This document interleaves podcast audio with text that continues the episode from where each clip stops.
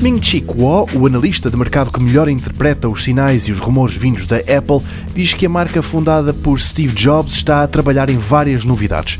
Coisas tão novas que na prática nunca ninguém viu algo desse género em produtos da marca californiana.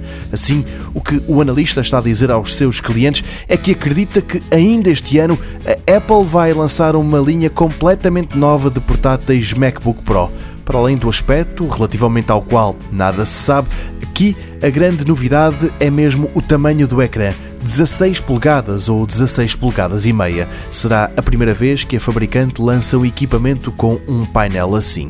Mas as estreias vão para além dos portáteis. Vem aí o Mac Pro, o desktop que chegará este ano com a hipótese de se fazerem upgrades facilmente e a Apple deve ainda estar a preparar o lançamento de um monitor maior do que tudo o que já tinha feito.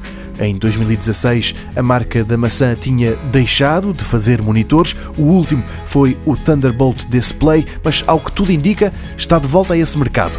Com um ecrã 6K, diz o analista, de 31 polegadas e meia, com uma tecnologia do tipo mini LED. Não será a tecnologia mais avançada, já que não é 8K nem micro LED, mas tendo em conta o que a Apple é capaz de fazer, vai ser interessante de certeza. Datas mais concretas, para além do lançamento, em 2019, é coisa que ainda não há.